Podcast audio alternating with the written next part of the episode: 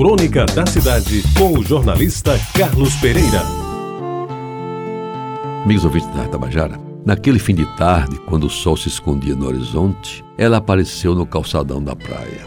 Tinha um andar rápido, como se deslizasse nas pedras do calçadão, e no começo a segui-la somente um humilde aleijadinho, que à distância olhava com o apetite próprio dos machos. E ela, numa atitude própria das fêmeas, se sentia gostosa, meio arrogante e meio provocante. Continuava seu caminho sem dar muita bola para os praticantes de Cooper, que, como eu, observavam com interesse. Certamente, aquele exemplar feminino sabia de suas virtudes e não tinha nenhum propósito de escondê-las. Era bem feita, tinha todas as partes nos seus devidos lugares, principalmente os peitos, que, como a, confirmar a fêmea no cio, se empinavam como se quisesse saltar para fora do seu corpo. De vez em quando levantava a cabeça, que ao assumir a superior parecia ficar mais bonita. Parando um pouco e a olhar para trás, pela primeira vez, ela notou a presença do aleijadinho. Ele, que teve sua perna encurtada por um acidente qualquer, encheu-se de esperança.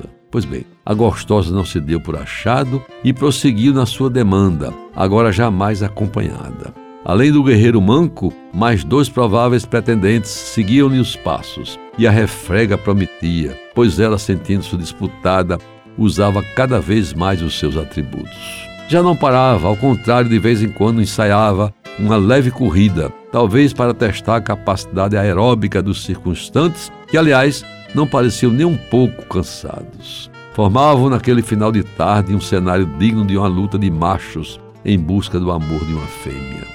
Os cavalheiros se é que assim podiam ser chamados, que concorriam naquela liça tinham cores e corpos diferentes. Enquanto posso recordar, lembro que um deles era de pele totalmente negra, mas tinha dentes bem alvos e fisicamente era de causar inveja. O outro era rajado, com uma pele meio amarelada e sua estrutura física era do tipo mediano, absolutamente normal. A esvalejadinho, esse coitado, já ficado para trás, ofegava na tentativa de acompanhar os seus rivais.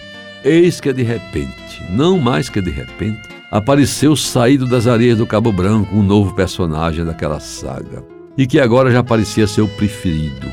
Com jeito de vencedor, tinha uma pele em branco e preto que parecia ter sido pintada à mão. As cores de tão vivas davam-lhe um ar superior, tanto quanto a sua bela cabeça, que, se chegando aos poucos, quase se enroscou no pescoço da disputada dama e o fez de forma desabusada, como se já sentisse dono da situação.